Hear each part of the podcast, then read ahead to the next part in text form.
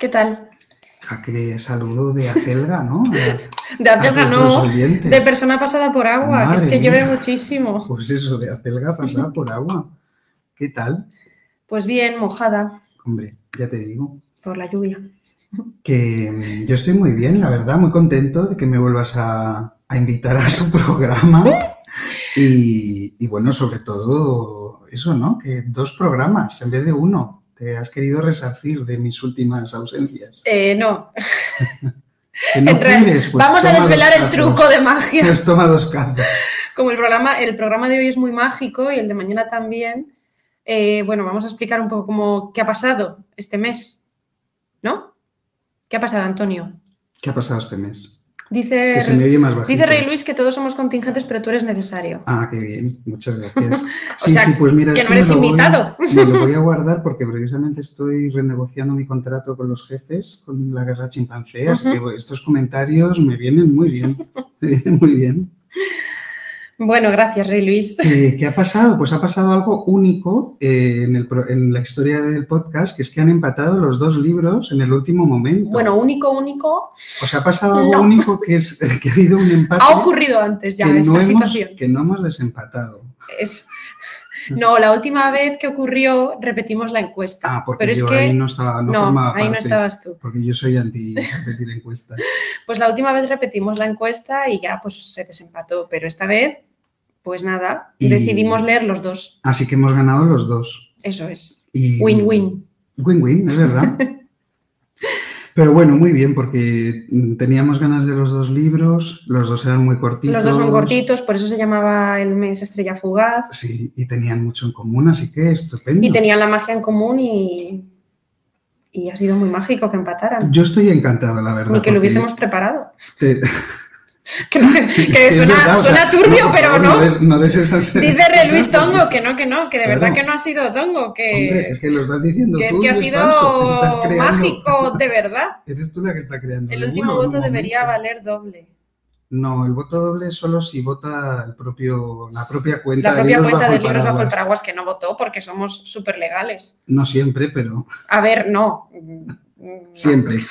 Hay veces que alguien me escribe y me dice que se ha equivocado o que eh, su Claro, abuelita claro. enferma, eh, de la última ilusión Claro. es leerse uno de los dos libros, entonces que si le puedo hacer el favor de Ah, con libros bajo el paraguas votar a uno. Y Bueno. entonces lo- yo hago caso. Sea como sea, yo estoy encantado porque esto de tener tres horas para expandirnos en dos días, yo feliz.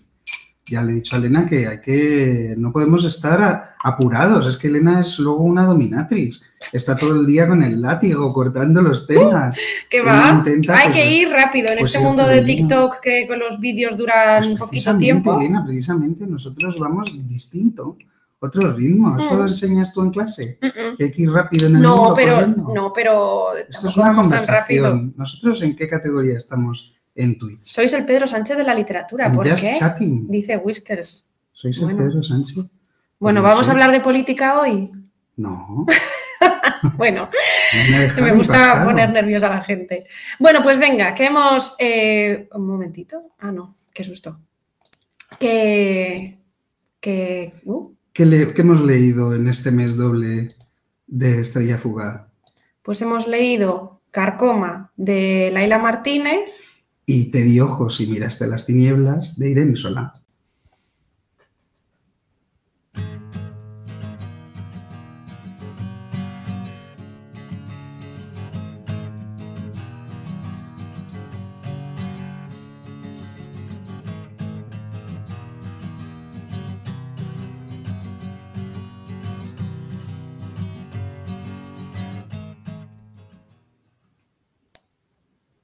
Son como naves espaciales del bosque.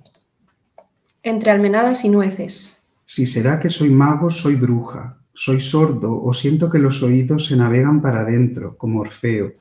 Para adentro, y no sacan sino la muerte, y no sacan sino el vacío, y no sacan sino quedarse. Siempre navegándose hacia adentro.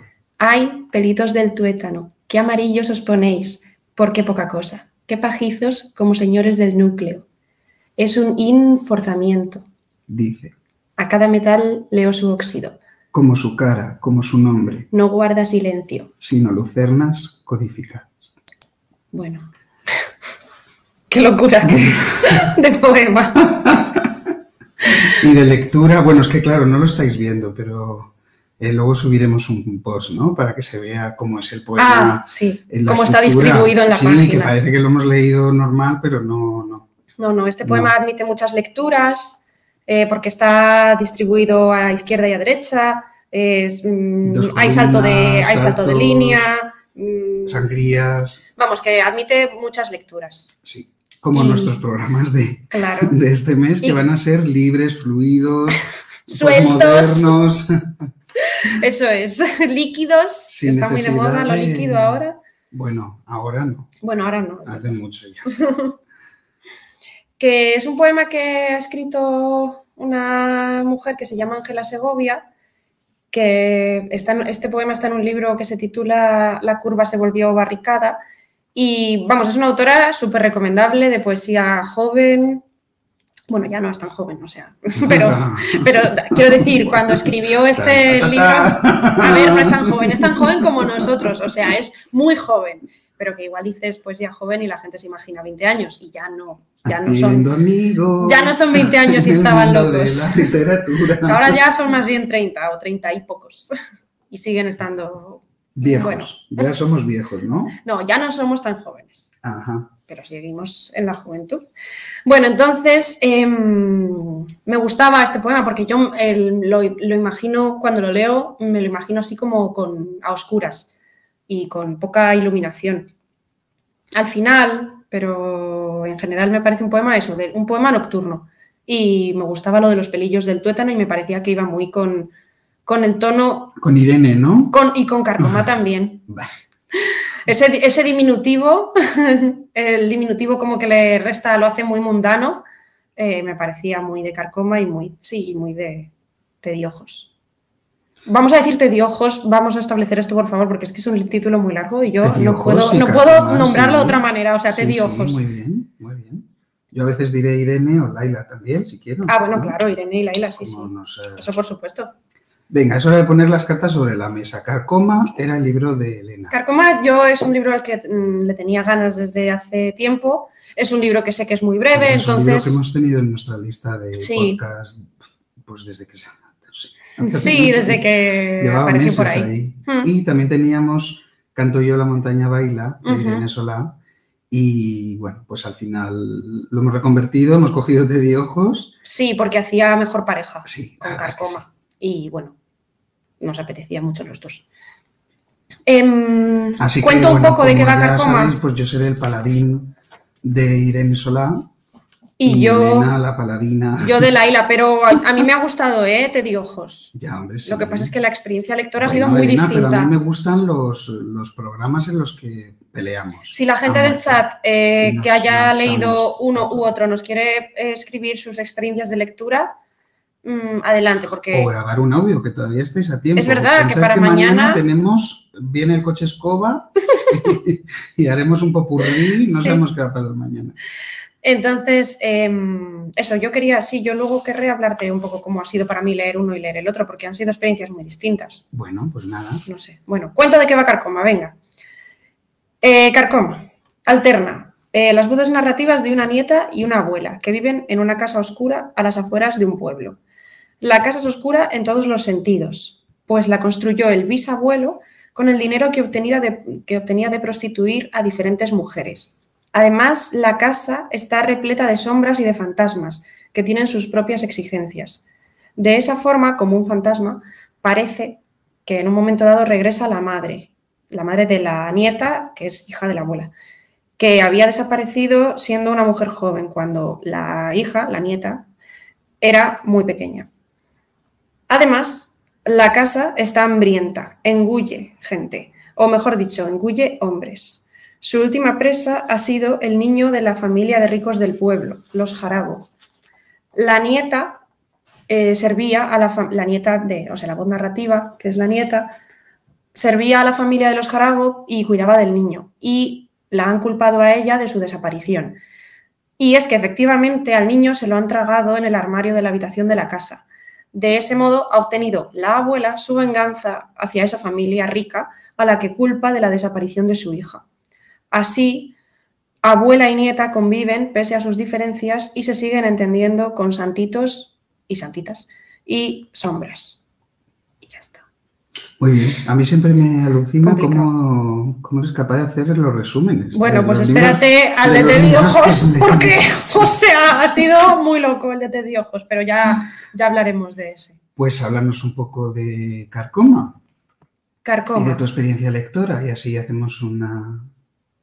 De mi experiencia lectora, pues a ver, yo en Carcoma entré buscando o deseando un Pedro Páramo, pero con voces femeninas. Ah, Y entonces, yo sé que son unas expectativas muy altas, pero claro, no se vieron colmadas. Entonces yo empecé a leer Carcoma y al principio, bueno, no al principio, principio, pero hay un pasaje relativamente pronto en el que la nieta cuenta que está medio dormida y nota que la abuela está subida encima de ella ah, y sí, la abuela le está ahorcando en la boca sí. y a ella le duele mucho la muela. Entonces la abuela le está hurgando y te cuenta con todo lujo de, de detalles físicos, plásticos, cómo eh, la herida de la boca le duele y cómo la abuela le hurga y el pus y la encía blanda y el dolor. Y a mí eso me parecía muy fácil, un recurso muy fácil para provocarte como lector. O sea, me parecía que, no sé, si yo como escritora eh, me pongo a pensar, venga, quiero revolver eh, el asco o sí, sensaciones desagradables en mis lectores. ¿De qué puedo hablar? ¿Qué puedo escribir? Y un dolor de muelas me parece como un recurso fácil. Sí, de hecho es uno de los peores, eh.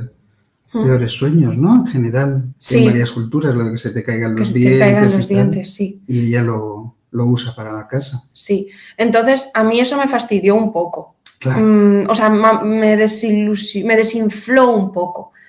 Eh, también es verdad, voy con Irene, que Madre mía. otro recurso para eso, estamos, está el dolor de muelas y otro, otra cosa que puedes describir en la misma línea es un parto. ¿Y qué hace Irene? Pues nos describe partos, pero no nos describe partos Ay, humanos, nos va. describe partos de vísceras y del líquido amniótico y de un- la viscosidad caliente y de cómo los huesos crujen cuando el feto está abriéndose camino para salir. Entonces me parecieron, o sea, el dolor de muelas y el parto. Hola, escritora en ciernes. Es que un ejercicio de escritura creativa. Vamos a escribir Madre mía, sobre... hemos empezado fuerte, ¿eh? Sí, sobre temas... Pero si tú nunca te metes con nadie. Así como que revuelvan. Yo No, soy no. el único. A ver, no me estoy metiendo con ellas, lo hacen maravillosamente, pero, Ah, ah, pero me pareció que eran dos recursos eh, como que es que lo tienes asegurado el éxito. Si sabes escribir bien, cosa que ambas, o sea, va-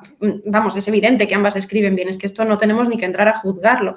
Pero partiendo de la base, con lo que nos gusta a nosotros juzgar en este programa. dando por hecho que son dos mujeres que controlan muy bien pues, eh, los recursos de escritura, pues que elijan es- escribir sobre dolor de muelas o sobre parto, no sé, me parecieron... Bueno, yo no estoy nada de acuerdo ¿eh? contigo. O sea, creo que efectivamente en el caso de Laila, eh, lo de los dientes, pues está metido un poco artificiosamente.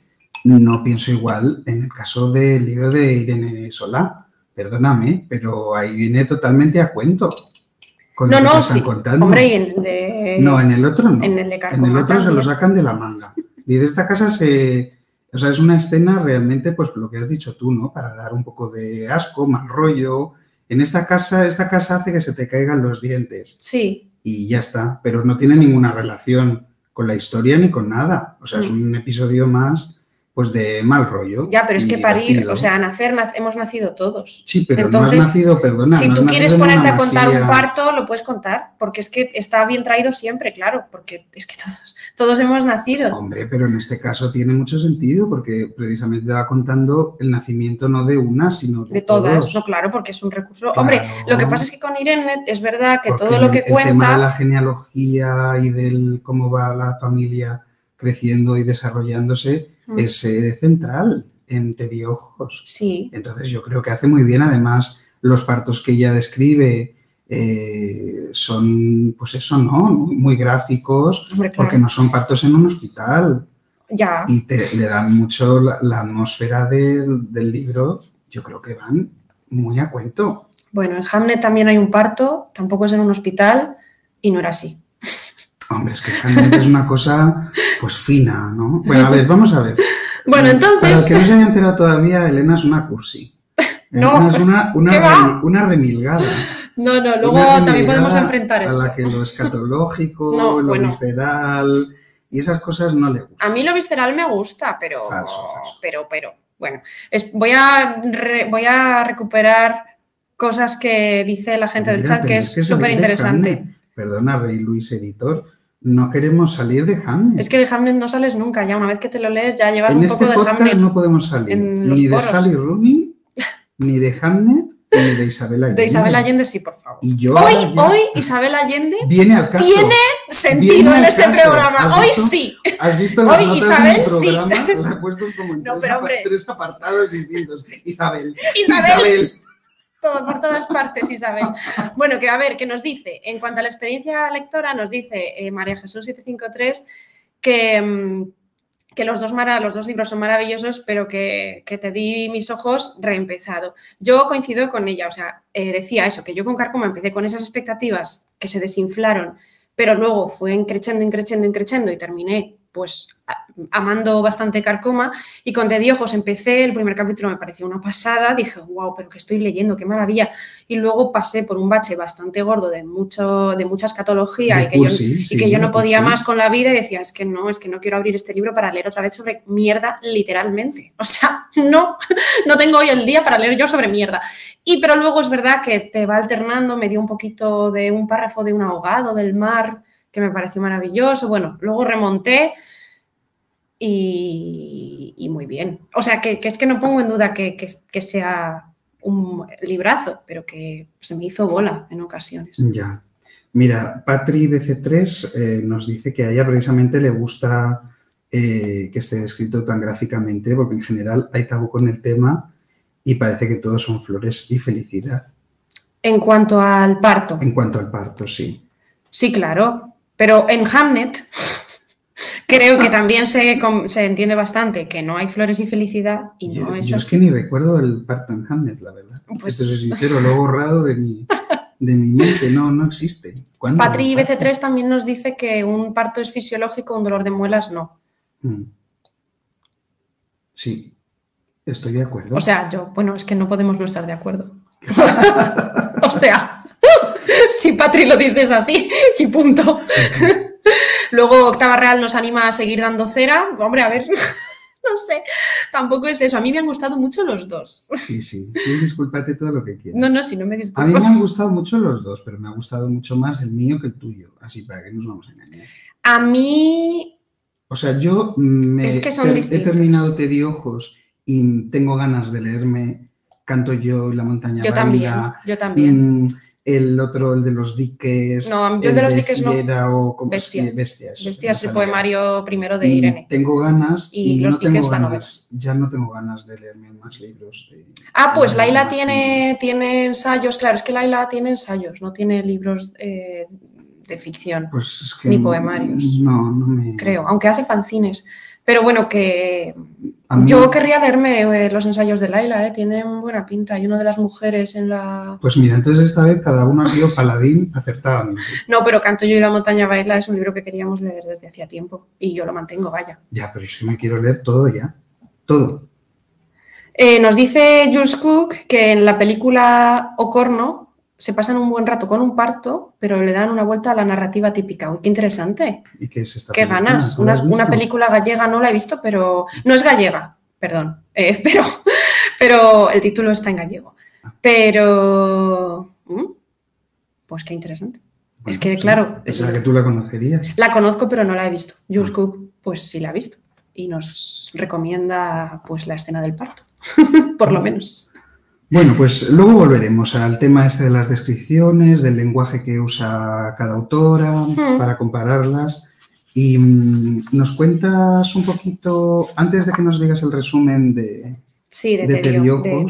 A mí me gustaría, te lo llevo pidiendo mucho tiempo, pero no me haces caso, no sé si me vas a hacer caso ahora, que nos expliques con un poco de seriedad en qué consiste el realismo Ah, mágico. Elena, sé que te estás resistiendo con toda tu alma, pero pero con autoridad de teacher. ¿Y nos puedes contar a los eh, oyentes? A yo ver. me considero oyente también. El realismo mágico es eh, esa mm, parcela de la literatura en la que en la realidad cotidiana de los personajes y también de los lectores, importante, eh, ocurren sucesos que se entiende que son sobrenaturales, que no, son, que no ocurren en la vida real, pero en la historia se tratan como si también formaran parte de esa cotidianidad. ¿Me he explicado? Mm, Bien. Mm, eh, En contrapartida, he dicho lo de que el espacio tenía que ser cotidiano eh, para los personajes y para los lectores. En contrapartida, el género mm, de la literatura maravillosa. Maravilloso. Maravillosa es el- en el término teórico. A ver, lo que la gente llamaría la literatura fantástica, pero Ajá. que creo que teóricamente mm, quizá la literatura fantástica puede llevar a error, pero bueno, la literatura de los de cosas tipo Harry Potter, en esa literatura los Ajá, elementos fantásticos, maravillosa, claro. los elementos maravillosos forman parte de la realidad cotidiana de los personajes, o sea, la magia ocurre de manera natural, pero no, pero los, lec- pero no es natural para los lectores. Y luego hay otra, otro término teórico que es lo fantástico, que hace referencia a que en ese mundo cotidiano se introduce un. está un poco a medio camino. Lo fantástico está a medio camino entre el realismo mágico, digamos, y la literatura de fantasía. Porque es como que de repente se produce una brecha que altera las leyes de ese mundo no se Mm. asume como cotidiana para los Ujú. personajes, como sí ocurre en el realismo mágico. Mm, pero tampoco es, tampoco significa, esa brecha tampoco significa que el mundo sea un mundo de fantasía, como ocurre en la literatura de fantasía. Sí, ¿me explico? Muy bien. Vale. Y luego estaría otra cosa más, que no aparece aquí, que es lo real maravilloso, que es un término que se inventa el autor Alejo Carpentier, que lo que Oye, pero esto te lo habías preparado. Lo tienes He recordado, no, he, he releído, he re- sobre todo he releído lo de lo real maravilloso. Eh, que mm, Alejo Carpentier lo que dice es que mm, es- este es más como muy concreto, lo real maravilloso, porque Alejo Carpentier lo que dice es que en América Latina hay una serie de elementos, tanto en el medio, en el paisaje, en, las, en los indios, en la naturaleza, que son reales, pero que pueden parecer maravillosos, pero que es como muy propio de América Latina. Ah. Entonces, O sea, cosas que aquí nos parecerían como, ¿qué dices? ah, Como so- nos parecerían fantásticas o sobrenaturales, pero no, es que son reales, es que eso sucede. Entonces, ese- ese- esa, cosa tan concreta, yo que sé, el vudú, mm, por ejemplo, pues el vudú, pues a lo mejor a nosotros nos parece una cosa más, mm, más mágica que, que de nuestra vida cotidiana, pero es una cosa para ellos a lo mejor tan realista como para nosotros puede ser coger el coche, Vale. no sé. Ya está. Fin de la clase. ¿Habéis tomado apuntes? Pues muy bien, enhorabuena. Ya estoy preparado para Según esta clasificación, Sí. ambos libros Son, Son realismo mágico. realismo mágico. Vale. Mm, Es que yo recuerdo, esto es una anécdota personal que Sí. sé que odias que metamos en el programa. no, pero como va a salir Isabel, Claro, como vas a ver Isabel, eh, hace tiempo en un eh, club de lectura que teníamos con amigos, Mm. eh, leímos La Casa de los Espíritus de Isabel, Allende. de Isabel, y, y- y hubo esta discusión, ¿no? Si era realismo mágico, que era realismo mágico, Mm, y por eso me parecía interesante que lo, que lo contaras, que lo recordaras también, mm. para ver si estos libros eh, crees o no que entran realmente en esa categoría, porque creo que sí que se ha recurrido mucho a ellos, ¿no? Para hablar, bueno, más a Carcoma, porque es el que tiene más tiempo. Te digo, José, Sí. es muy reciente en realidad, pero eh, con la montaña, canto yo, la montaña Sí. baila, eh, se ha recurrido a ellos mucho pues para hablar de lo fantástico, de Mm. la magia, ¿no?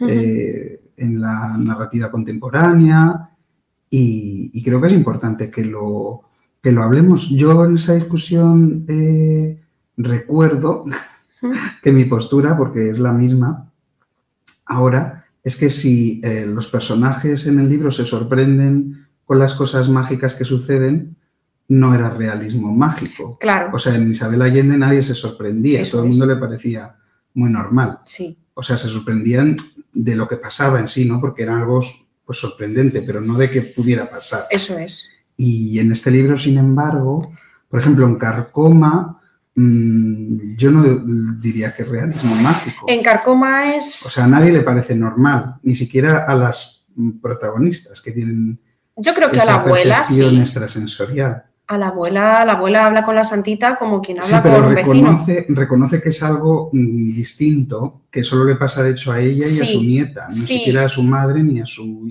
hija. Ya, pero es verdad que Carcoma es como podría, o sea, es realismo mágico desde el punto de vista de los personajes principales Porque de la ya se han novela, acostumbrado, digamos. pero no desde el punto de vista de todos los demás, porque de hecho la gente del pueblo les tiene miedo. Y si fuera realismo mágico puro y duro, la gente del pueblo no debería tenerles miedo. O debería tenerles miedo, pero no por lo sobrenatural, sino porque utilicen lo sobrenatural para hacer el mal. Eso pero deberían estar tan habituados como ellas a, pues eso, a los fantasmas y a las sombras y a todo esto. Y en Te di ojos, bueno, es que... Ah, que nos está diciendo nos está cosas. escribiendo Rey Luis. Rey dice que hay gente a la que eso lo llama Mm, miedo miedo metafísico, metafísico. porque te hace dudar de tu propia realidad y va más allá del miedo físico, por ejemplo, el miedo a que te ataquen. Ah, Pues mira, otro, otra parcela. Claro, es que dentro de estas eh, categorías, pues bueno, pues es que, o sea, es que una- una- un autor cuando se pone a escribir no, no lo piensa, no no, No está, dice, a ver, voy a... claro, no coge el término y dice, venga, voy a encajar aquí dentro, entonces para encajar aquí dentro tengo que hacer A, B y C. No, será al revés, entonces, Sí. Y luego en Te di ojos, mm, más que realismo mágico, tampoco sé si me parece realismo mágico o no, porque, em, claro, a ver, Bernadetta ve la, ve la muerte de la gente. sí, Bernadetta ve la Y muerte de la acierta. gente, pero, pero no sé si es, em, o sea, es que como parte de un, o sea, yo creo que, que Irene Solá se aprovecha de que parte de un tiempo antiguo Claro. donde, eh, bueno, pues los tratos, los pactos con el demonio y esas cosas sobrenaturales, pues estaban, realmente formaban parte de ese mundo y luego ya, ya se lo lleva hasta el final, hasta nuestros días, Claro. Pero las- la nieta, vamos, la última de la generación, Alexandra, no, No, no tiene nada de- nada ni de- mágico, de ni mágico. nada, ni sabe nada de lo mágico. De hecho, una de las cosas mm, sorprendentes es que en realidad todas estas cosas mágicas o sobrenaturales que pasan en la casa tampoco se perciben por el exterior. La masía Mm. es un micromundo en realidad. Solo se abre un poco al final cuando Bernadetta se queda sola y empiezan a ir las mujeres del pueblo a que les diga pues dónde Sí, qué ha pasado, qué ha con, sus padres, hijos, hermanos, maridos. pero la guerra poco, pero poco más. Entonces, yo tampoco sé si lo consideraría dentro del realismo mágico. Así que quizás lo del realismo mágico, muy a mi pesar, se ha quedado muy a mi Yo, pesar por Isabel Allende, claro. Que leímos aquí Violeta, que era claramente también para mí realismo mágico. Y mm, sí, hombre, pasaban ¿qué cosas. pasaba, Violeta? Había, de algún- raro. había cosas raras también.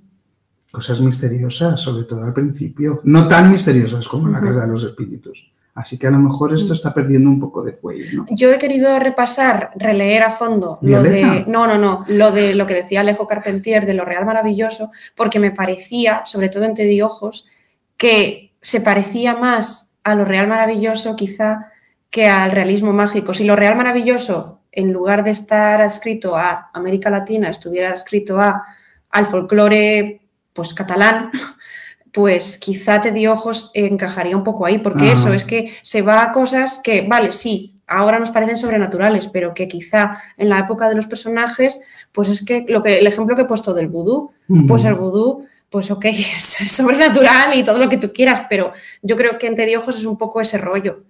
Muy, Claro. muy apegado a, la- a las costumbres, a las supersticiones, al folclore, a las tradiciones antiguas, y en eso se asemeja más a lo real maravilloso que al realismo mágico, que son elementos, eh, pues eso, que se cuelan en el día a día, pero que no proceden tampoco necesariamente de ninguna tradición ancestral ni, ni nada. Mira, Jules Cook nos dice que igual que el pueblo que acude a ellas No hay momento de ser tratadas de locas. Ah, perdón. Sí, que es que- seguir hablando de carcoma, pensaba que hablaba No, es que Josco dice que aunque la madre de la abuela mm, no ve a la santita, sí que cree a su hija. O sea, la madre de la, la madre que no ve, la, la bisabuela Sí, en sí. carcoma, no Sí, pero tampoco no, se el asusta, el tampoco lo no ve es- normal. No, yo no estoy de acuerdo. O sea, una cosa es que tú no la trates como loca y la creas, y otra cosa es que lo veas como normal. O sea, ella sabe que no es algo normal, que no es algo que pueda suceder así por arte de magia o que suceda habitualmente o en otras personas. Mm. Yo creo que son cosas distintas. Nos pregunta Octava Real que si en Te di ojos todos los personajes son femeninos. Bueno, No, esto es muy va, interesante. esto es muy interesante y además abre, una- Abre un tema. uno de los apartados que teníamos, que teníamos eh, seleccionados para hoy. ¿Lo Sí. quieres abrir tú? No, abre, abre tú, abre tú. ¿Sí? Sí. Vale, porque en, en Te di ojos, eh, precisamente, aunque las protagonistas, el peso de las protagonistas eh, son eso, la- las Sí, distintas generaciones de mujeres Mm. de- de- que viven en, en el Masclavel, en la Masía, Mm. eh, también aparecen pues todos los compañeros masculinos. Todos además tienen su propia historia, Sí. su propio nombre, que para la autora mm, hemos visto en alguna entrevista que es un tema muy importante, la elección del nombre de cada, Mm. De cada, cada personaje. Y una cosa que tiene muy bonita y que a mí me gusta mucho y que me recuerda a Isabel Allende y me debería recordar, supongo, a García Márquez, pero como sigo resistiéndome a leerme Cien años de soledad porque le he cogido manía, Ay, ay, ay, porque a todos os encante y sea un libro tan maravilloso. No, no, en algún momento, de verdad es que digo unas cosas, unos sacrilegios. Bueno, en yo este conozco a alguien a quien no le ha emocionado mucho 100 años de soledad ¿Ah, sí? recientemente. Bueno, yo conozco a, a- a gente que ha estudiado filología hispánica y que no ha leído El Quijote. Ostras, qué loco, ¿no? qué vergüenza. Y no les quitan el título. y gente que ha estudiado filología inglesa Qué loco y esto. que no ha leído Tolkien, Tolkien. El Guau. Señor de los Yo conozco a gente que ha hecho un curso y que tiene un título y que tampoco. Bueno, anda, vamos a volver a, vamos a volver a esto. Entonces tiene una cosa muy bonita, te di ojos, que es que te cuenta todo. O sea, toda la vida, se Hmm. encapsula eh, toda la vida de todos los personajes, ¿sabes? Mueren, su vida, su nacimiento, y está todo Su parto. como muy bien hilado, muy, muy bonito descrito. Sí. O sea, cuenta lo justo para, para conocer a ese personaje, para situarle, para asociarle con unos valores, con un papel dentro de la historia. Hmm. Y, y eso es muy bonito. De hecho, los únicos que no sabemos cómo mueren, creo que son los hijos de, Margarida. de Margarida, los que se van a la guerra, ¿no? Sí. No sabemos, bueno, suponemos que mueren, claro, pero, Mm. pero no sabemos cómo. Sí. Pero el resto te lo cuenta, te cuenta todo. O sea, tienes como la vida total de todos los personajes. Hmm. Y esa, a mí eso me parece muy bonito. ¿no? O sea, realmente consigue hacer eh, una genealogía entera y visualizas muy bien el árbol Hmm. familiar y sus ramificaciones y sus conexiones. Sí. Y, y luego, por otro lado, en Carcoma Hmm. no hay nombres, no, No. es una parte importante del... No, es que es a propósito. Ya, pues eso. O sea, ellas no tienen anónima. nombre, claro. Claro. Entonces no, no hay nombres y Mm. los personajes masculinos eh, tienen un, siempre un papel muy, muy negativo. Siempre son hombres muy malos, Excepto el marido de la abuela. excepto el marido de la abuela, que el pobre, pero bueno, son... Está, Ahí está el hay nombre de los ricos. Los clara, ricos sí ¿no? que tienen nombre. Los jarabo, estos. Sí, pero no solo nombre, ¿no? No tienen, o sea, solo apellido. no tienen Eso, el apellido jarabo, sí. Eso, bueno, Hmm. está, sí, está hecho todo a propósito. Sí.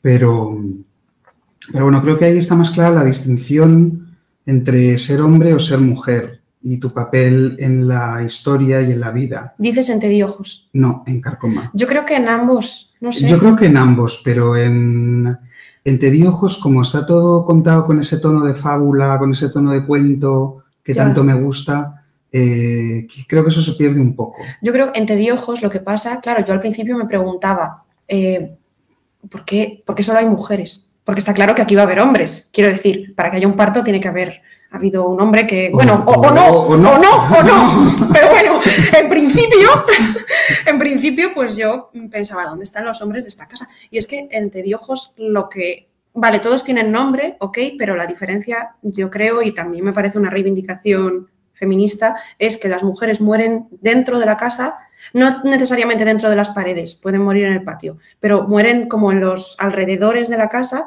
mientras que todos los hombres que mueren mueren fuera. Mueren fuera. Porque la vida de las mujeres era, sobre todo era eso, ¿no? Como dentro, en casa, la vida, la esfera privada, la esfera familiar era su, su reducto y en cambio, pues la esfera de los hombres no era esa. Y esa, así es como mueren ellos y por eso no están en la casa. O sea, es que yo al principio me preguntaba por qué solo hay fantasmas de mujeres aquí. Y claro, es que los hombres no han muerto aquí, no, están aquí porque es que no es su esfera. A lo mejor luego hay otro libro, no sé, que alguien debería escribir sobre todos los hombres que salieron y que han muerto desperdigados por el mundo. No, es que esos no vuelven. No, vuelven, claro. No vuelven a la casa. Y sin embargo, en Carcoma... Eh, todo el mundo muere dentro de la casa, menos la hija, que bueno, la hija se supone que la raptan, ¿no? Bueno, hmm. la raptan, la... Pues, la raptan, la violan, se la quitan de en medio quizá, no se sabe muy bien. Y al final, bueno, ella también acaba volviendo como fantasma. Sí, pero está como, que no sabe muy bien, está un poco confusa, desorientada. Sí, desorientada, no es un fantasma... Es un fantasma distinto. Es un fantasma distinto, los fantasmas de Tediojo son geniales porque... Eh, viven, están viviendo. realmente es un, casi un regalo. Están ahí de cotillas, un poco, son así como unas viejas todas, varias, es que cada vez más. Es muy distinto porque eso son, es un regalo, o sea, son mujeres que, que, mueren y luego siguen viviendo para siempre en la masía, pero se lo pasan genial, o sea, se lo pasan bombas, se ríen, cocinan, cuentan chistes, menos Margarida. Cuentan cuentos. Margarida es la única que sufre, porque ya lo que quería era ir al cielo. Sí. Y a la gloria y a reencontrarse además con, con su marido. Con su marido, que, ¿Cuál era? Francesc. con los nombres de ellos me pierdo un poco. Y, y, entonces la pobre está sufriendo, es un personaje ahí que sufre, pero vamos, las otras se lo están pasando pipa. Sí. O sea, se divierten, están en la casa cocinando, viven a la vez que la gente que está viviendo de verdad en la casa, solo que en planos paralelos y no se, no se terminan de no se juntan. No, no se juntan, no. no se juntan. O sea, las, las, fantasmas ven a las, a las que están vivas, pero las vivas no. Yo pensé un momento, eh, esto te iba a preguntar, eh, hay una de las, de las niñas, que no es de la familia, creo, ¿no? Es una de las hijas de Rosa, que creo que es cuidadora sí. de esta. Sí. Em, y entonces está preguntando todo el rato y dice, no, no está el cabrito. Y justo eh, los fantasmas de las mujeres han estado cocinando, han cogido un cabrito y lo han matado y tal. Entonces yo pensaba que había ahí una conexión, o sea, que realmente ese cabrito, que se insiste bastante, ha desaparecido de verdad. Y es lo que han pasado a su mundo. Sí, hay un poco de ventana, sí, de brecha, un poco, sí. Pero sin embargo, para en Carcoma, quedarse en la casa es una condena porque mm. los fantasmas, entre comillas, que viven en Carcoma son sombras, no son fantasmas, salvo el de la mm. hija de... Sí, es que hay distintos tipos de bueno, de presencias, en la casa. Y luego están los hombres que han emparedado estas señoras a lo largo del tiempo y que están ahí también. Tampoco tienen el derecho luego de vivir. Claro, sí, pero esos no son fantasmas, esos son cadáveres. son cadáveres. Mm. O sombras, es que quién sabe, porque las, sombras, luego ya no. sí, no tienen, voz, no tienen cuerpo. Claro. Entonces, mm. bueno, realmente es una condena. De hecho, es como una especie de purgatorio, ¿no? La casa de Carcoma. Porque alguna mm. vez la abuela dice que, no sabe si vendrán los ángeles a llevarse alguna de las sombras o algo así. Una cosa parecida, ¿no? Entonces, bueno. Nos dice Rey Luis que en el coronel no tiene quien le escriba, eh, también solo tienen nombres los ricos. Mm. Sí, pues como ella, Laila dice, cuenta que el apellido Jarabo em, es, eh, hace alusión, o ella lo ha puesto, por el apellido de una familia, eh, bueno, de un hombre que, fue ministro de Justicia con Franco, de hecho, más bien hacia el final de la dictadura, y que, bueno, que consiguió, su familia consiguió muchos privilegios por su posición y que es un apellido, claro, a mí el apellido Jarabo no me decía nada, pero que bueno, que en su región, en el pueblo de Cuenca, de Cuenca, pues que sí, que ese apellido, pues sí que tiene esas asociaciones, resonancias. Ya. Y que, vamos, que lo puso a propósito y quiso que fuera el apellido que, el nombre propio que destaca por eso.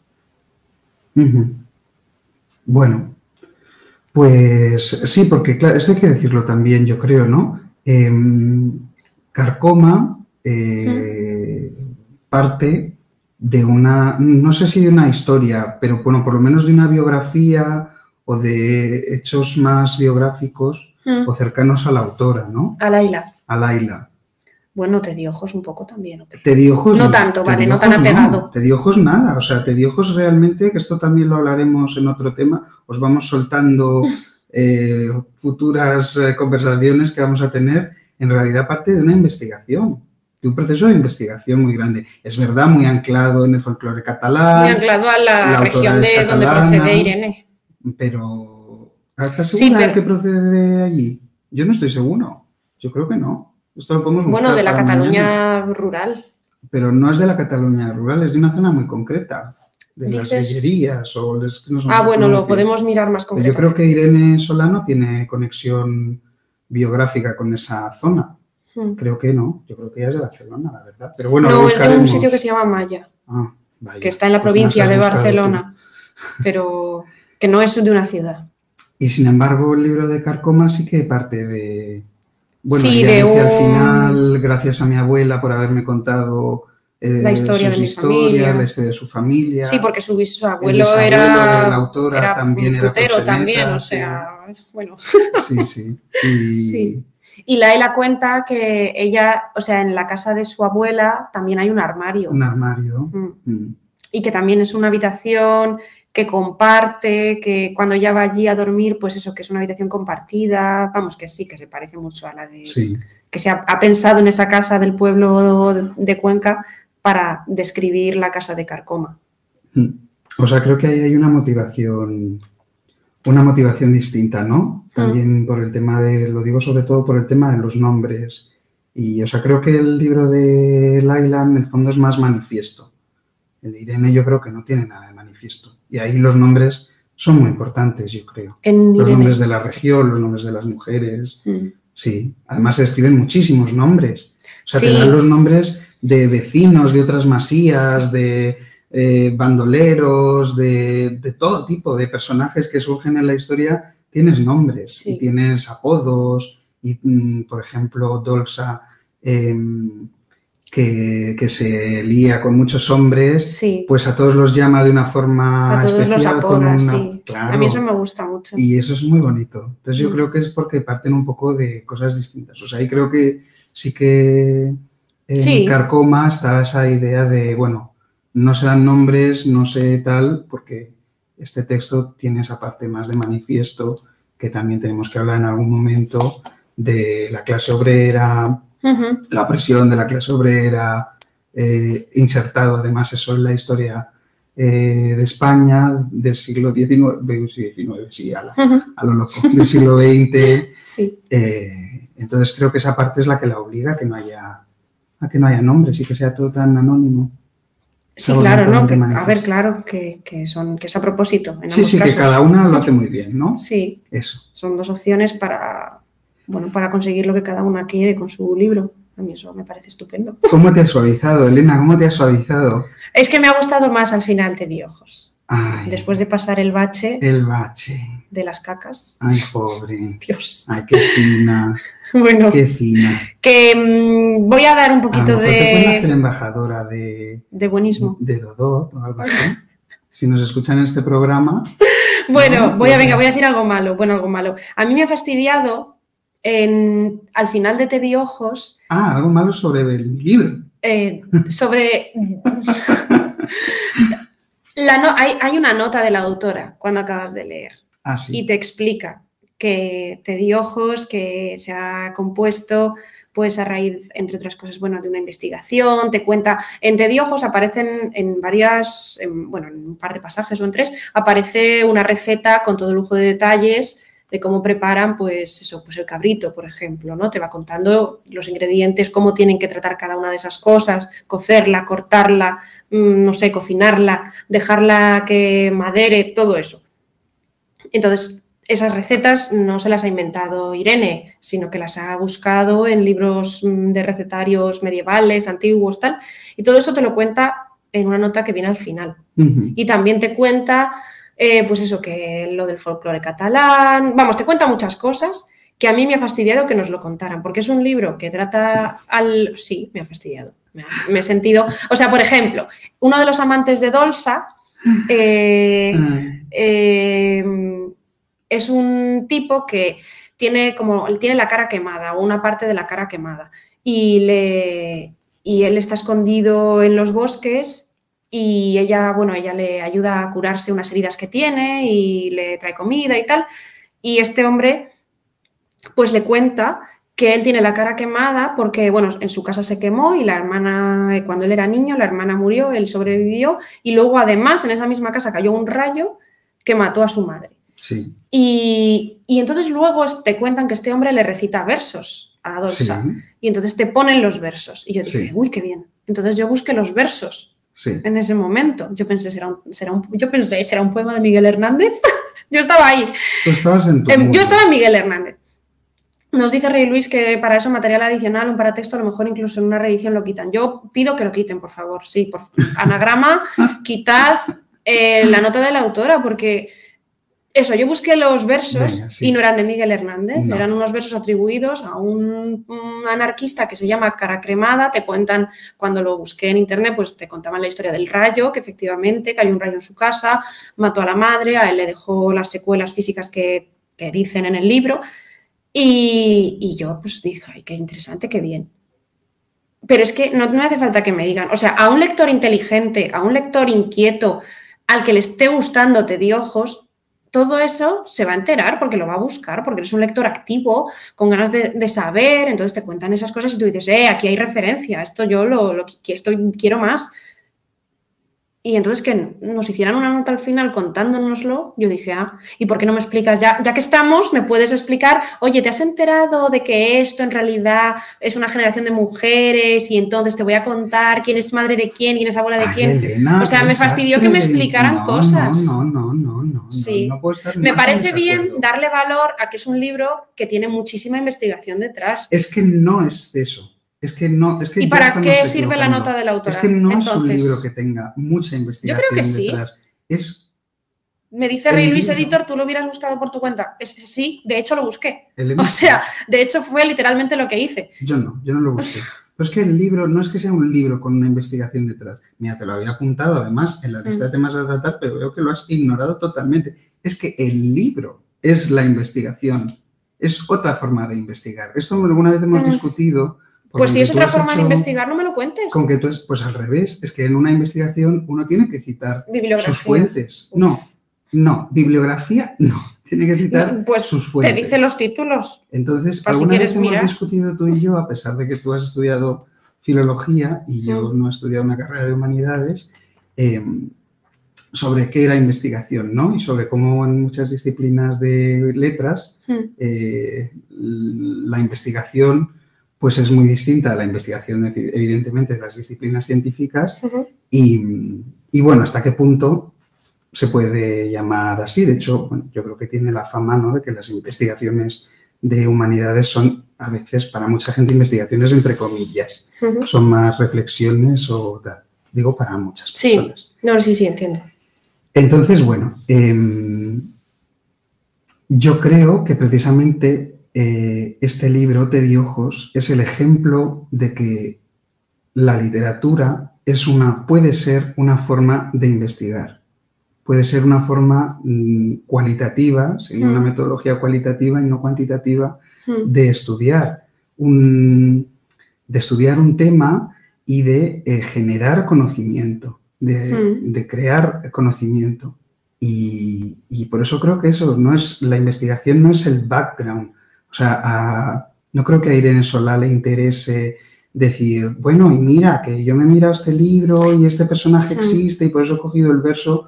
No creo que sea eso, creo que cumple la función, igual que cuando lees un artículo científico, pues te sale, mira, en base a este comentario de este autor o esta teoría de este autor, yo propongo, yo mm, corrijo, yo eh, estoy de acuerdo, no estoy de acuerdo. Creo que es más ese rollo.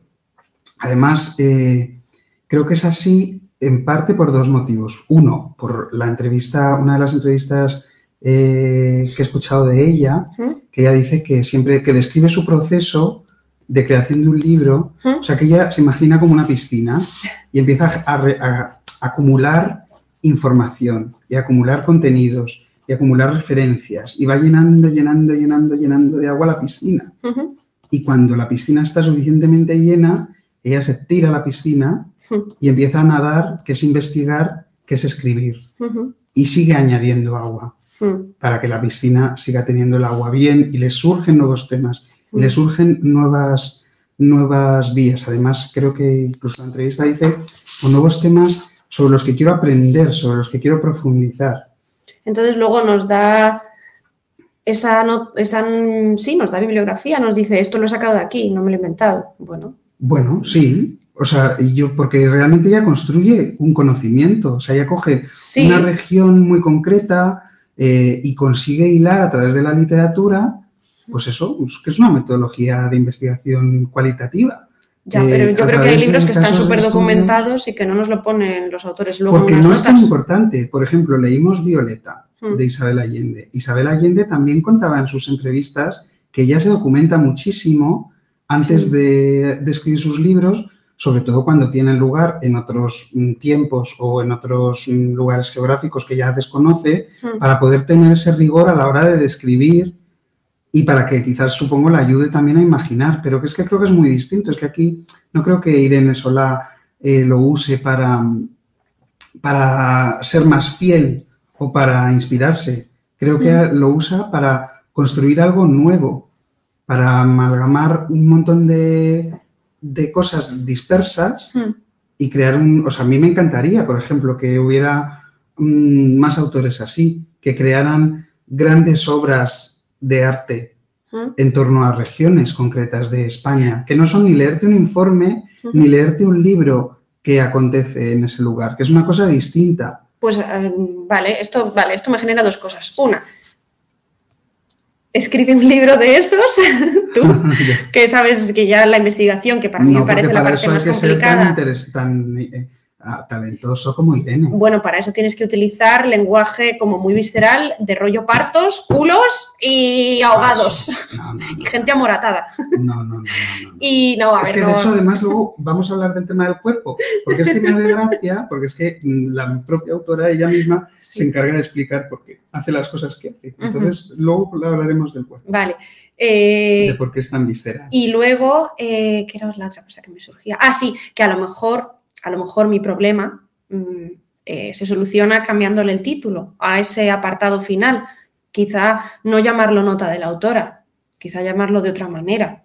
Mm, Bueno, pero es que la nota de la autora no mete también las instancias que ha hecho, porque eso es otra nota. sí, no lo sé, nota había otra nota luego. agradecimientos ¿no? y tal. Mm. No estoy muy segura.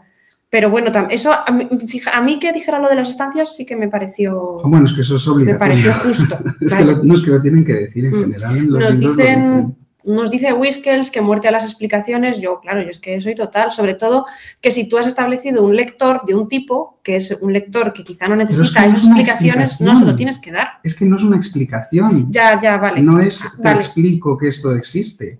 Es Mm. que es una, una, una, Una bibliografía. Pues sí, bueno, eh, son las fuentes que ella ha Sí, usado para, sí, sí. para generar esta obra de arte maravillosa y con tantos niveles de lectura. Es que además yo creo que Teddy Ojos tiene muchísimos niveles de lectura. Se puede abordar desde un montón de, de puntos de vista precisamente por esta labor previa. Creo o sea, que- creo que es un libro que serviría para, vamos a ponernos solo en el plano académico, que puede ser más fácil. O sea, creo que podría servir para hacer artículos y tesis, Sí. que tú los propones siempre en, en nuestros programas, eh, sobre mm, folclore en catalán, Sí, sobre temas sobre distintos. Mm. historia eh, de España, sobre el papel de la mujer en la historia, sobre, o sea, Sí. sobre miles de cosas, incluso sobre mm, historiadores de la cocina. Creo que Pero no me parece que tenga niveles distintos, me parece que tiene muchos temas, pero no niveles. O sea, el nivel que te exige Teddy Ojos es uno y es bastante heavy. Carcoma quizá puede tener más niveles. Puedes quedarte en leer Ah, una pues historia sin revés. más de venganza o puedes querer ir un poco más en profundidad y ver, jo, que aquí detrás hay, aquí detrás hay feminismo, aquí detrás hay eh, clase, aquí detrás hay venganza. O eso, o puedes leer la historia, digamos, en un nivel Bueno. más superficial, más plano de venganza, fantasmas, eh, un poco de terror y ya. En Tediojos me parece que el nivel es muy, muy profundo. Es verdad que es súper diverso y que da para muchos temas, pero es un nivel muy profundo que, y muy exigente con el lector. Yo no creo que un lector... mm, jo, es que va a sonar muy elitista. o- Como Pero- siempre, Elena, ya estamos acostumbrados. No creo que un lector de bestsellers pueda leer Tediojos. O lo va- pueda leer, no, lo puede leer, pero dudo que lo vaya a terminar. O sea, es que se va, se va a bajar de ahí, porque es que no. No es sé, que- yo no sé si además eh, la montaña baila, yo canto, tal, ha tenido mucho éxito, yo creo. O sea, lo ha Sí. leído mucha gente. sí, porque es, sí, pero. Precisamente porque tiene muchos niveles de lectura, porque te puedes quedar en un plano estético, te puedes quedar en un plano narrativo, te puedes quedar en muchos planos que yo creo que al revés, que Carcoma no tiene. O sea, creo que mm, Carcoma se agota muy rápido. mm, Se agota muy rápido, o sea, ves muy pronto mm, por dónde va, qué temas trata, qué quiere decir, Sí. qué opina, y hay muy poco desarrollo. De hecho, eh, uno de nuestros puntos que era hablar de mm, la forma, el lenguaje que usan ambas autoras en los libros, creo que el lenguaje en Carcoma es que no, no le puedes sacar más. O sea, ahí sí que me parece un recurso evidente. Tú hablas de la caca y las muelas y tal. Pues a mí, por ejemplo, eh, las comas que faltan de, de carcoma, Sí. el ra, ra, ra, ra, ra, ra, Sí. eh, tal, me parecen recursos mm, pues muy evidentes y muy básicos, la verdad. Y creo que, sin embargo, en Tediojos eh, el lenguaje se maneja de una forma mucho más sofisticada y que, puede, y que ahí sí que hay distintos niveles. Y, y es que una persona, a lo mejor lectora de bestsellers, eh, se lo lee y se queda solo con la parte pues, más estética del libro, Pero por es- ejemplo. pero es que no, no sé si lo supera. Elena, que no todo el mundo es tan cursi. O sea, que a la gente no le importa la caca. ¿Sabes? No pasa nada. Nos dicen, a ver, es que la gente está diciendo cosas interesantes. Ah, Dice sí. Rey Luis, parece que la nota es para cubrirse un poco las espaldas y frenar posibles interpretaciones, ¿no? A lo mejor es, eh, es solo eso, un pequeño escudo. Es verdad que ahora los paratextos condicionan mucho y ahora los autores están más cuestionados con las fuentes, con el verismo. No, es que yo no creo que sea un escudo. Creo que simplemente lo hace porque, porque le es, sale. porque es una declaración de intenciones Sí, de no, esto es porque- investigación. Y porque le y- sale, le sale ponerlo, porque es lógico. O sea, es parte del agua que ha echado en esa piscina y que ella le ha dado forma y lo ha hilado y lo ha conectado con otras cosas. Entonces, bueno, pues lo pone y, y ya está. María Jesús eh, 753, en cambio, nos dice que ella hubiera agradecido solamente una bibliografía y así ver cómo una novela tan imaginativa y original se nutre, en algunos aspectos, de material tradicional, que así, pues que lo enriquece aún más, en plan, bueno, si quieres saber más, aquí. A mí eso me, Sí, bueno, me gusta, me gusta más. Yo o cambiarle el título, si es que yo creo que si le cambia el título a nota de la autora, yo a lo mejor ya me quedo satisfecha. Porque yo, el nota, de la autora, Y que lo llame el agua de mi piscina. por ejemplo, El agua de mi piscina. sí, a favor. De hecho, yo además, eh, claro, me quedé un poco en shock. eh, esto no hemos hablado, porque yo pensaba que Irene pues había estudiado filología. Y entonces, ¿cuál es mi sorpresa? Cuando resulta que la tía ha estudiado Bellas Artes. Sí, O sea, ahora esto hace que todavía me reafirme más en... eh, en que mola. En que esta idea, en, bueno, Ah. que mola ya, Ah, no vale. hace falta me reafirme. Ah, Estoy ahí afirmadísimo. Pero en que el libro es eso, ¿no? Es un producto distinto, es que es un proyecto. Lo de Irene. hecho, ella lo describe a Mm. veces en alguna entrevista como un proyecto. Y yo que he estudiado arquitectura, pues la entiendo muy bien. ujú. O sea, es que realmente es eso. Es A mí me parece- De creación, un proyecto de investigación, un proyecto mm, Artístico. distinto, un proyecto artístico Sí, eso que genera mm, cosas nuevas. Yo eso te lo compro. Yo eso te lo compro. Y que ella es- lo- en vez de usar la pintura o en vez de usar la arquitectura, Ujú, pues usa la literatura. ujú. A Pero mí esa no es- propuesta me gusta mucho, como si fuera un nuevo género Es que es literario eso, no, casi. es que no es simplemente que se nutre de unos que se documenta. Ujú. Que eso me parece más pues lo que sucede en otros libros, ¿no? Pues que te documentas para no meter la pata. Y entonces Sí. te tienes que justificar y es un escudo y dices, no, no, oye, no me digáis que yo esto lo cogí aquí, entonces, aunque no soy experto en este tema, no, no yo no creo que sea eso. Creo que Ya, mí- simplemente es su forma, es la forma de trabajar. A mí tu propuesta artista. me gusta mucho, pero yo no sé si es Irene o eres tú. o sea, a mí me parece muy interesante tu manera, Yo la manera de Antonio de investigar, vamos a echar unas flores, Ala, ala. que es, eh, vale, Antonio investiga y, en- bueno, como que tienes muchas ideas que sobre qué hacer con tu material de investigación y las ideas que tienes de en qué convertir ese material de investigación no son más material de investigación, son productos artísticos. A mí eso me parece súper interesante, muy atractivo y yo eso a favor y a favor de que haya más productos así. Genial. Pero yo no sé si es Irene o eres tú. Yo creo que es Irene. Yo creo que, o sea, Irene es artista y en este caso se ha expresado con un libro, pero podría, de hecho, mm, creo que ya tiene, vamos, tiene también obra plástica. Sí, sí, sí, sí. Y tiene distintos, o sea, Sí, tiene producciones artísticos, diferentes, sí, es verdad. De hecho, creo que tiene, hizo una exposición también con el tema de las brujas. Y, y fotografía. Sí, o sea, yo creo que es eso, que es una, es una artista. Sí, bueno, bien. Y, bueno, y la, pues artista no necesita nota del autor. Entonces, para mí, bueno, pues se puede ser escritor y no ser artista. Pues nota del artista. No, el agua de la piscina a mí me parece perfecto. Pues Propuesta. Irene, pues escúchanos. Irene, escúchanos. Cambia el título de eso, por favor, y llámalo el agua de mi piscina. Irene, piensa que la gente que solo ha estudiado filología está muy cerrada de mente.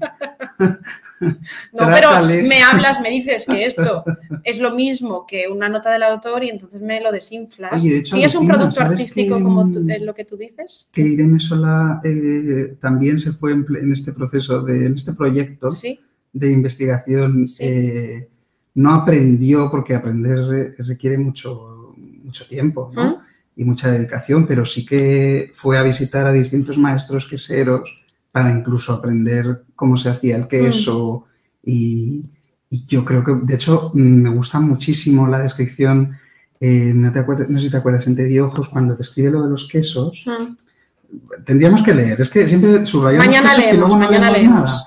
Pero bueno, a partir de lo de los quesos, cuando ya los hace Bernadetta ¿eh? y los tienen todos blanquitos en las encimeras, no sé qué, empieza a hablar que si del moho que va creciendo y a partir de eso... Los hongos también son un tema físico con muchísimo tirón. A imaginar lo de este el mundo, el origen del mundo. ¡Ay!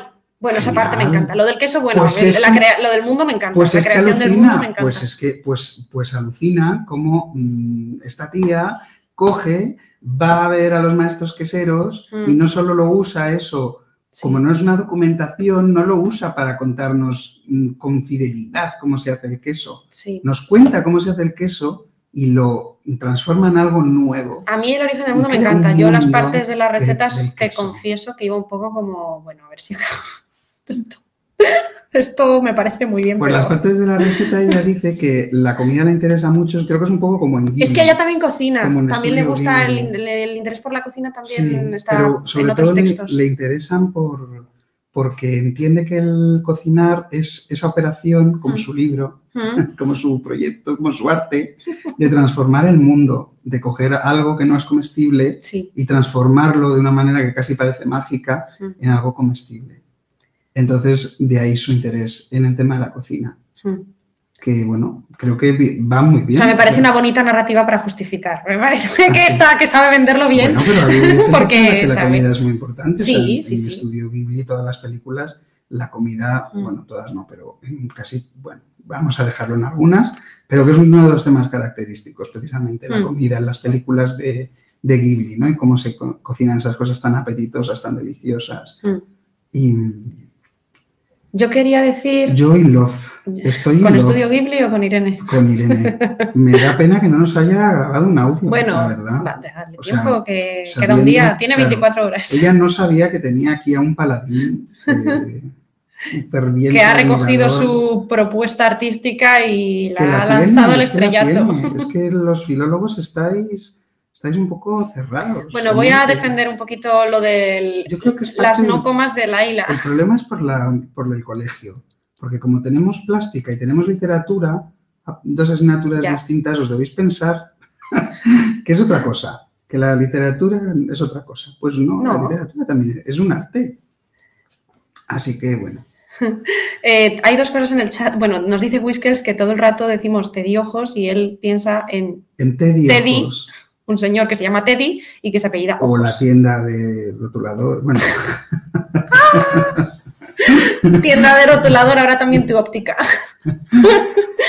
bueno, que, que Laila contaba en una entrevista que las o sea, ella lo que pretende con todo eso de las que a veces eh, no hay comas, sobre todo sucede más en los capítulos de la nieta. De la nieta, sí. Y que todo eso ella... Sobre todo, no, solo, yo creo que solo sucede Puede en los ser, capítulos de la nieta. Pero ella lo que buscaba con ese tipo de recursos lingüísticos era eh, asemejarlo al lenguaje oral. Es un recurso de primaria. le parecía O sea, muy- es de un niño de primaria. así No es que no haya comas, Si ¿eh? Es que por la acera, en según qué momentos más acelerados las comas dejan de existir, pero no es que no haya, es que no hay en, en contextos muy concretos. Esto es un recurso básico. Ella, recurso básico de la oralidad. En cambio, Irene, cuando Y de utiliza... la escritura, mm, o sea, es un recurso de niño de primaria. A ver, es un recurso ¿Sabes con el que que- ella pretende hacerlo más oral, más un relato que te están contando en voz alta, no que ¡Ah, estás qué bien que leyendo. este tema! Me encanta, porque es que tengo una sorpresa para ti. ¡Ah, qué bien! Sigue, cuenta, termina, Entonces, eh, que Irene, en cambio, o sea, a mí esto me parece un contraste interesante, pues, que cuando Irene utiliza una onomatopeya no es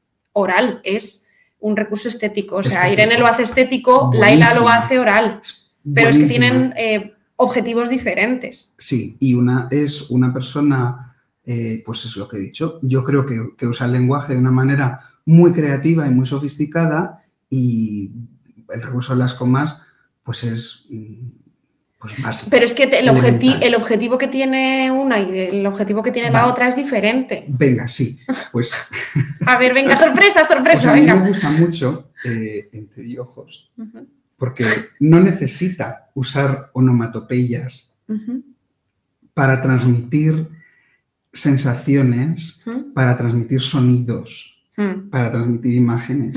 sino que usa, o sea, lo que usa para mí es la selección exquisita de las palabras. Sí, O sea, selecciona sí, sí. las palabras y eso que ella, bueno, mm, aquí supongo que será también la traducción exquisita, porque el libro está escrito originalmente En en, catalán. catalán, entonces eh, me parece tan habilidoso Mm, porque, porque es que consigue transmitir eso mismo y mucho más. No Ya. necesita poner pío, pío, pío, pío. Estoy de acuerdo, Cri, cri, estoy de cri, cri, acuerdo. O sea, Bueno, no estoy de necesita acuerdo, poner que es cri, así. cri, cri, cri, cri, y con las palabras que elige y las pausas que hace, sin embargo, consigue que tú escuches el cri, cri, cri, cri, cri Mm, y además más cosas. mm. Eso me parece top. El recurso de la oralidad, tengo una sorpresa para ti, y Sí. es que yo Cuenta. no he leído Carcoma, Dios. lo he leído en voz alta. Ah, lo has escuchado. No, no, Ah. lo he leído en voz alta. Porque Tú en tu casa. en mi casa. Porque eh, cogimos una bonita costumbre Sí. eh, de leer antes de, antes de irnos a la cama. Entonces, como un cuento, Te estoy escuchando, ¿eh? como leer, es que te veo otras cosas. Estoy buscando en- una cosa. estás Sí, en el dale, chat, dale. No, estoy buscando una cosa. Es que Si no estás llamando a Irene sola, mm, deja lo que estés haciendo. no, todavía no la estoy llamando. Y, y entonces, eh, excepto el primer capítulo, que yo fui receptor, fui oyente de esa lectura, ahí su- surgió el, el tema, porque bueno, yo estaba un poco bajo de ánimos y entonces eh, pues eh, me leyeron como a un niño un cuento, un bonito Mm. cuento Mm. de Carcoma. El resto Mm. de capítulos he sido yo el que los ha leído en voz alta. Lo de las comas de oralidad no tiene nada de nada de nada. Intenta leer en voz alta este libro. Pero yo no digo Vas que sea. sufrir. No está hecho para que alguien lo lea en voz alta. Está hecho para que eso te transmita. Claro, a lo mejor Eso en, no te transmite. en una lectura en voz alta falla. Precisamente, es que precisamente Mm. en muchos de los errores gramaticales que eh, muy comunes en todos nuestros textos, en periódicos, en libros, Ujú. etcétera, Mm. con el uso de las comas, Mm. sobre todo la famosa coma que nunca hay que poner en la, el escrito entre sujeto Sí, y predicado, por muy largo que sea el sujeto, Sí, sí. salvo que haya un inciso, si el sujeto tiene cinco líneas y el verbo va al final, no puede haber coma. Precisamente esa coma, que es incorrecta, surge porque en el lenguaje oral se usa. O sea, no tiene sentido. Si ella quisiera reproducir Pero ella cuando las quita la es en las enumeraciones. del lenguaje oral. Tendría que poner más comas, porque nosotros al hablar Depende. hablamos con más comas, hablamos Depende. con pausas que no existen en el Mm. lenguaje escrito. Ella cuando quita las comas, a lo mejor, eh, eh, vale, pero entonces no es una cuestión de que esas comas, de que esas no comas estén mal. A lo mejor es una cuestión de que le faltan más cosas para asemejarse verdaderamente a lo oral. Ella cuando no utiliza comas es cuando hace una enumeración. Pues no. Que es la coma típica, típica, que la persona que no sabe poner comas, la coma de la enumeración es casi la más fácil de poner. Y son las que ella. Yo creo que no mm, usa elimina. comas en mucho más. O sea, a mí me costaba mucho leer porque yo lo que entendía era que ella buscaba precisamente una aceleración. Como estas Sí. cosas que cuando lees en poesía, que digas, no sé cuánto, no sé qué, de los árboles rojos, de la luna, no sé cuánto, no sé cuánto, no sé cuánto, y empieza bla, bla, bla, bla, bla, bla, bla. Pues yo pensaba que esa era su intención, fíjate. Yo de hecho, a mí me que- costó mucho leerlo en voz alta porque Mm. como yo pensaba que ella lo hablaba como con ese tono un poco de este señor que nunca me sale el nombre, el poeta que habla Neruda. Neruda, Sí. pues yo pensaba que iba un poco por ahí y entonces costaba mucho leerlo. Así que estoy muy en desacuerdo. Pero no, no, no es que Laila haya escrito Carcoma para que Carcoma se lea en voz alta. Pero bueno, pero vamos a ver, si lo ha escrito para asemejar el lenguaje oral y yo lo leo en voz alta, que es el lenguaje oral, tendría que haber ahí una cierta eh, conexión en mi cerebro. Pues entonces a lo Y mejor le no faltan solo- cosas, Claro, pero no es solo que es no lo he distinto. hecho, no solo no lo no la ha habido, sino que mi cerebro lo ha interpretado de la manera contraria. Pero es que es diferente escribir para asemejar el lenguaje oral que escribir para que te lean en voz alta. De hecho, si a lo mejor si quieres escribir para que en una lectura en voz alta resulte bien, quizá deberías, deberías hacer muchas cosas. Y párrafos, altos de párrafos, sobre todo, a lo mejor. Mm. Yo honestamente creo que se trata de un recurso eh, pues con Fácil. poco recorrido Mm. para intentar diferenciar las dos voces narrativas, que a mi juicio, entre la abuela y la nieta, no está muy bien conseguido. O sea, yo nunca dudo Mm. de que la persona que nos habla es la autora. Nunca dudo. A mí ya sabes que además yo soy muy fan de los narradores omniscientes. Me encantan Mm. los narradores omniscientes porque, oye, lo saben todo y pueden hablar de lo que les dé la gana. Fenomenal, porque son narradores omniscientes y no pasa nada. Claro, claro. A mí me parece un problemón cuando eh, la voz es el personaje, porque entonces tiene que estar muy bien hecho. Muy bien, o por lo menos yo creo que tiene que estar muy bien hecho. Y en Carcoma creo que no lo está. Sí, yo también. sea, Eso, vamos, no lo creo. es que es no que se diferencian. no es el lenguaje lo que apenas lo que Se diferencian en cosas muy tontas. A mí me parece que se diferencian en el carácter, ejemplo. Se una y otra. diferencian en las comas. Se diferencian en que una dice la vieja y la otra mi nieta. Se sí, diferencian en cosas mm, que no Sí, sí. consiguen diferenciarlas de verdad. Yo nunca me creo que sean dos personas hablando. De Nos hecho, dice Clara que, que ella piensa que la falta de comas era para interpretar que era un pensamiento fluido, que es cuando no necesitas respirar. Mira, eso es y mezclas yo, unas cosas claro, con otras. Pues eso es lo que yo, así lo leía yo. Así Mm. lo leía yo, más que, que si es de lenguaje oral. Es que no sé de dónde lo ha sacado eso. Bueno, si que lo no lo- a ver, no lo dice tal cual, pero bueno, como que sí que dice que la falta de comas era un recurso más propio de la oralidad. Pues no, falso. Yo estoy con Clara. Yo entendí que era un pensamiento fluido, que iba... Pues yo pensé que era un poco, también a raíz de escucharla a ella, pues eso como que te... Jo, que tú quieres contar tu versión de los hechos y quieres eh, que eso sea lo que se imponga y a veces pues para hacer eso pues, eh, pues llenas el silencio. No dejas, no das pie a que alguien meta su mm, cuña, sino que tú dices, y además eso, como que te pones nervioso, bueno, o yo interpretaba, Bueno, se pone nerviosa al, al enumerar cosas y entonces dice, y entonces pues no sé, y había, mm, me lo voy a inventar, ¿eh? Y había una sombra, una presencia, un fantasma, mm, porque, porque se está poniendo nerviosa. Bueno, pues muy bonito. Tu, gracias a tu talento de, No sé. tu talento de analista, crítica literaria, pues puedes salvar una torpeza.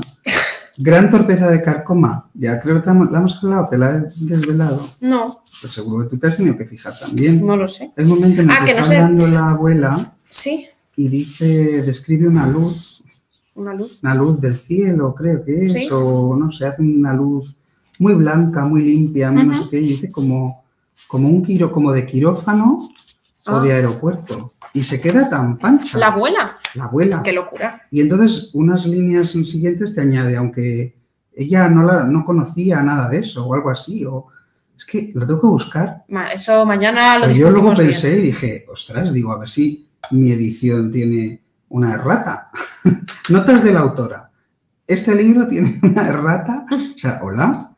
Y es que eso, de verdad, lo voy a encontrar porque no lo he soñado. no lo he soñado y usa una, una, una voz personalizada del personaje, no puede usar metáforas con cosas que no conoce. No tiene sentido.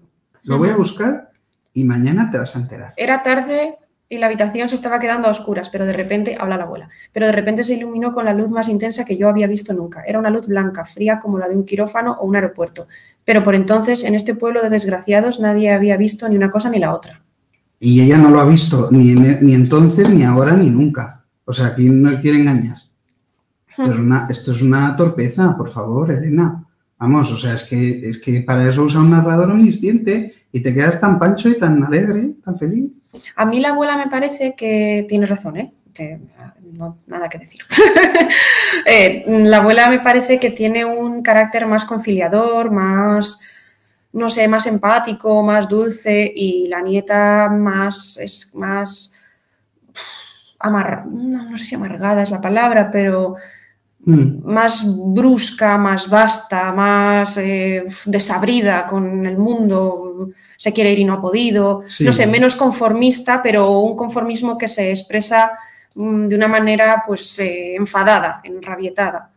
Sí, Nos dice, mm, a mí me cae, la abuela me parece que, o sea, es- me parece buena gente. La abuela tiene un marido, aunque se le muere pronto, un marido pues al que quiere y que la quiere y que era una buena persona, y la abuela tiene una amiga, que a mí eso me parece importante. muy importante sí. porque nadie tiene amigos, nadie tiene gente que, o sea, un amigo no es solo alguien a quien quieres, sino sobre todo, lo más importante en, este, en esta historia para mí, es alguien que te quiere a ti, porque Mm. es que todos los personajes son, si, habría que, si hubiera que dividirlos entre buenos y malos, estos personajes pues más bien son malos Claro, en el principio. problema es que la amiga de la abuela, la amistad se forja en torno al odio común, al odio Sí. que comparten, al odio mm, que no les deja vivir Mm, eh, contra los jarabo. mm. Entonces, bueno, es una pena eso, pero, pero sí son amigas. Sí.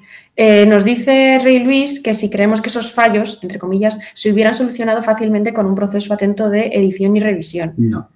Yo creo Bueno, que son fallos de, de- de base. yo creo que si tienes a un editor que te. yo- de base, pero que una misma releyéndose se puede dar cuenta. No, porque es que ella misma lo dice en la frase. Es que ese es lo grave, porque si se hubiera, fuera un despiste, pero es que ella misma dice, aunque por aquel entonces en este pueblo no se había visto ni una cosa ni la otra. O sea, es que es como con, con encima, con. Sí, pero luego le puedes dar una vuelta y dices, esto la verdad es que se cae por su propio peso. Lo voy a quitar. No, O lo voy a cambiar. yo creo que, son, que es un error de, de base. Al hilo de esto, otra cosa en la que voy a defender a Laila, eh, em, o la voy a, sí, Lucha de paladines. no, no, no, a ver, una, una cosa que no quería hacer y que, bueno, no, creo que no estamos haciendo es enfrentar y Ah, poner, a competir, y no, poner a competir a las dos. Creo que hombre, son que diferentes, de mucha A valía. mí una me ha gustado y la otra me ha entusiasmado el libro. Eso. Entonces, bueno. Eso, eso. Entonces, Laila cuenta que ella, eh, que escribir, yo aquí mm, compré, compro a Laila total, Vale. que para escribir, pues que uno necesita tener tiempo y desahogo. Y desahogo económico. Entonces, claro, es que Irene habla de Ay, sus estancias. No, no, no, no, no, es verdad. Es que Dice, lo compras porque a ti te viene bien en a mí me hace falta.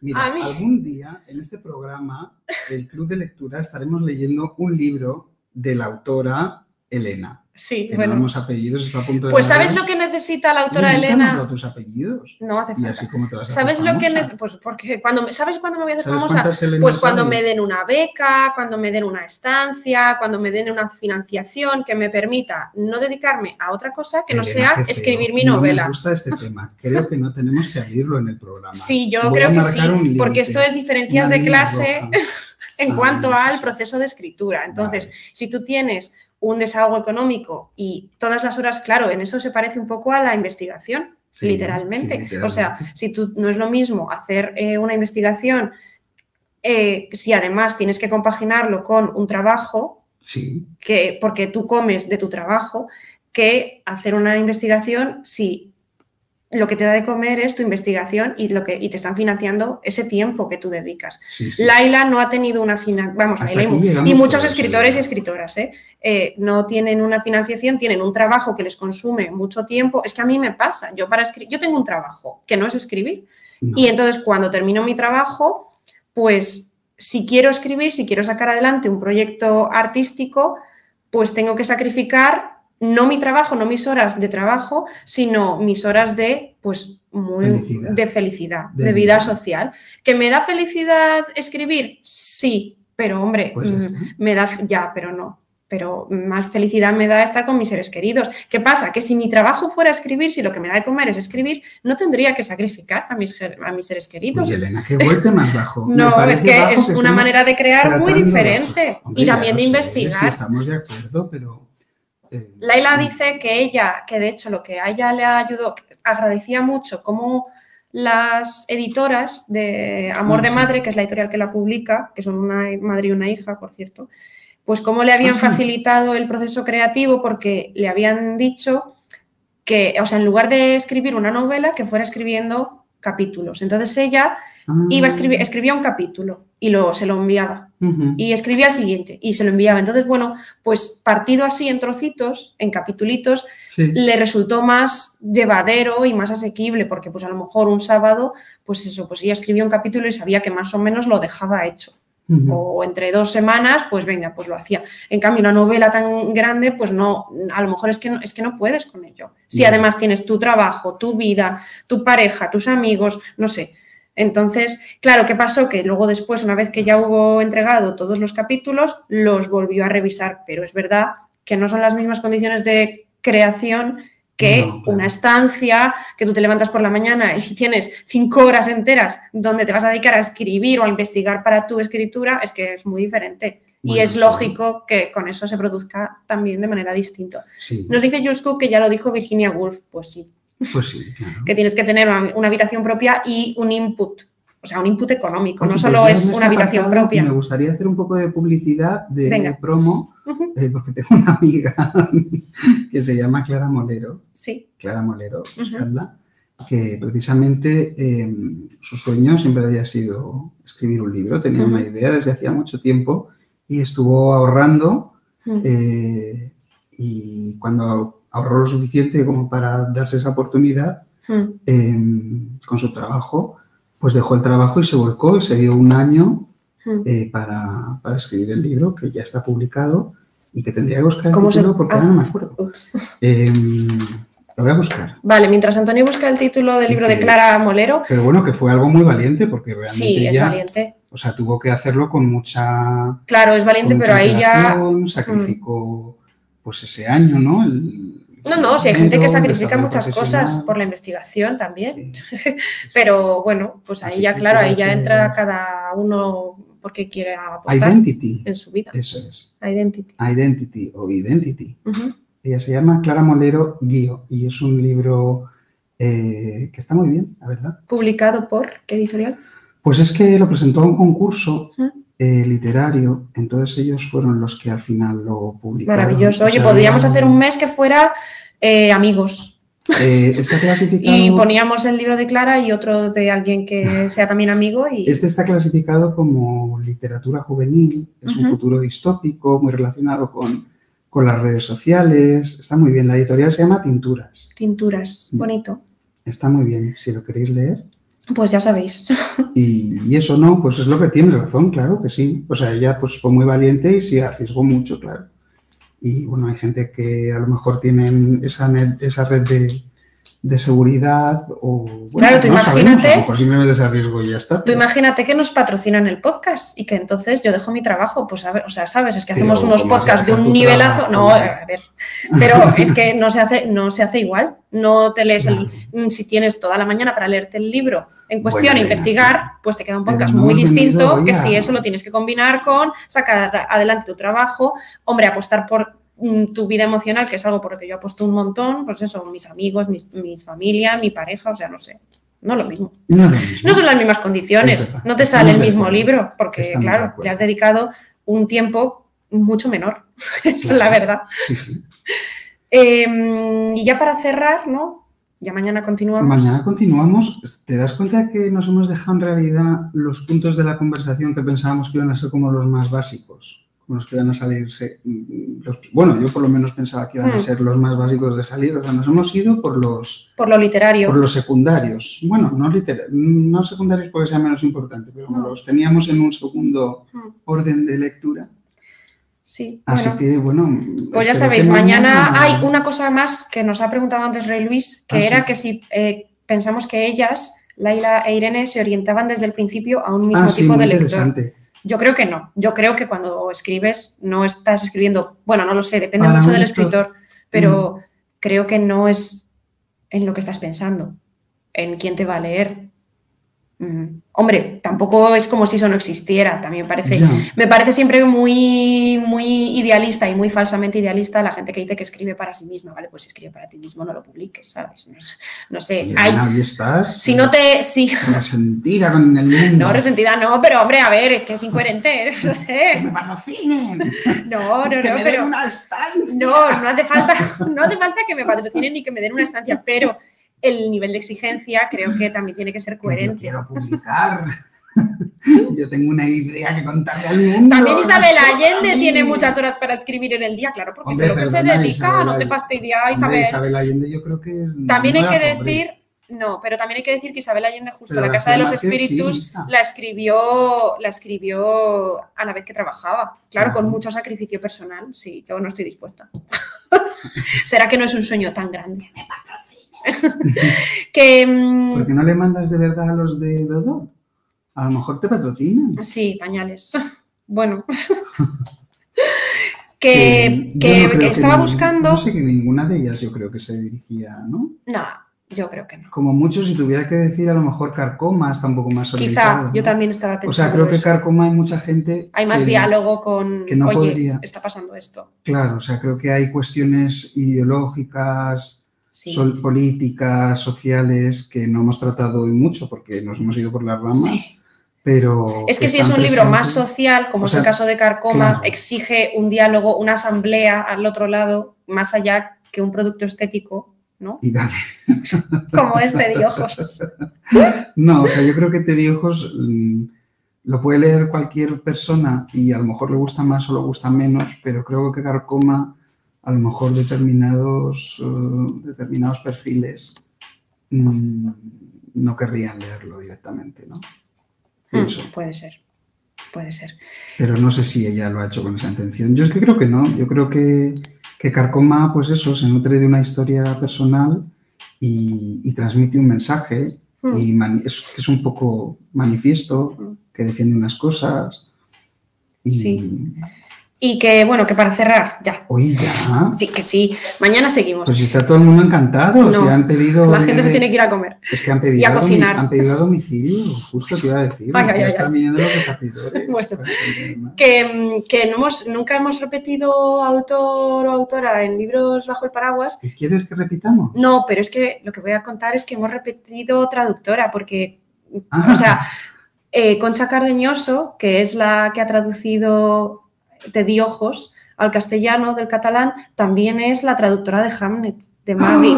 Entonces, Así que a lo mejor la que nos gusta es ella. Concha, claro, es que yo creo que aquí hay un filón.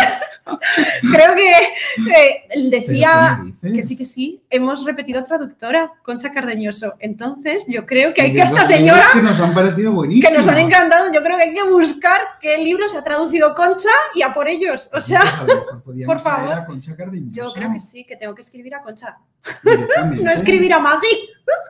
La traductora es la clave de todo, nos dice Patri Total. Es que en el programa anterior, en el de Intimidades de Katie Sí. Kitamura, Katie, que le daba mucha importancia a las traducciones, a lo que se gana y a lo que se pierde de un lenguaje a otro, contaba que ella a veces eh, elegía los libros por quién los traducía, porque manejaba Mm. mucho el mundo de la traducción y tal, y entonces se fijaba, se, tiene, tenía ciertos traductores o traductoras como de cabecera y se fiaba mucho, o sea, si este traductor lo ha traducido, quiero leer esto. Mm, Entonces, oye, Concha, igual podemos hacer un tema del mes. Tema del mes. Pues Concha. Sí, me muy bien. Me parece muy bien. Bueno, pues eso, vamos a buscar más novelas de Concha. Vale. Eh, y nada. Nos vemos mañana. Seguiremos hablando de caca. para ti. Y, y trataremos algunos de los temas más importantes. Bueno, y si alguien nos quiere grabar un audio, eh, está a tiempo. Bueno, o no, porque ya no, visto lo visto, mm, mañana se nos va a quedar corto el programa. Bueno, O sea, no sé qué ha pasado hoy. Yo de pronto mira Ah, el reloj y he dicho, pero si hemos de muchas hablado- cosas. Si hemos hablado de la Yo he tachado muchas cosas. no Bueno. hemos nada. De la caca hemos hablado poco, ¿eh? Bueno, venga, hasta mañana. Hasta mañana.